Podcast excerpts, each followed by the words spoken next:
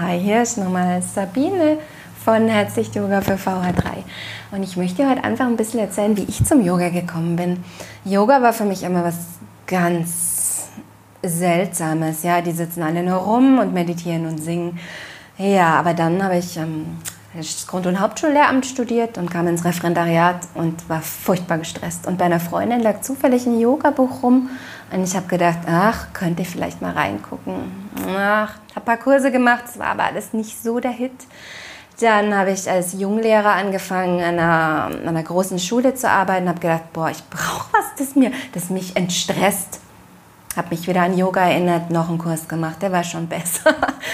Und dann hatte ich einen schweren Unfall beim Kitesurfen und habe wirklich das Problem gehabt, dass ich nicht mehr gehen konnte und dass ich die, eine Möglichkeit gesucht habe, wie kann ich trotzdem was für mich tun. Ja, einerseits sportlich, andererseits auch mental, um hier nicht verrückt zu werden. Und kam wieder zum Yoga. Und so kam eins zum anderen. Da, wo ich gewohnt habe, gab es super gute Yogaschulen. Da habe ich Kurse besuchen können und es stand ganz schnell fest, wow, ich brauche da mehr davon, weil es so vielfältig ist. Und habe die Yogalehrerausbildung angefangen und bin dann schwanger geworden mit Zwillingen. Und als Zwillingsmama war es das Einzige, was mir geholfen hat. Yoga, zu wissen, wie atme ich richtig, zu wissen, was kann ich einfach kurz in fünf Minuten auch mal für mich tun, ja, ganz allein für mich, ohne für jemand anderes da sein zu müssen.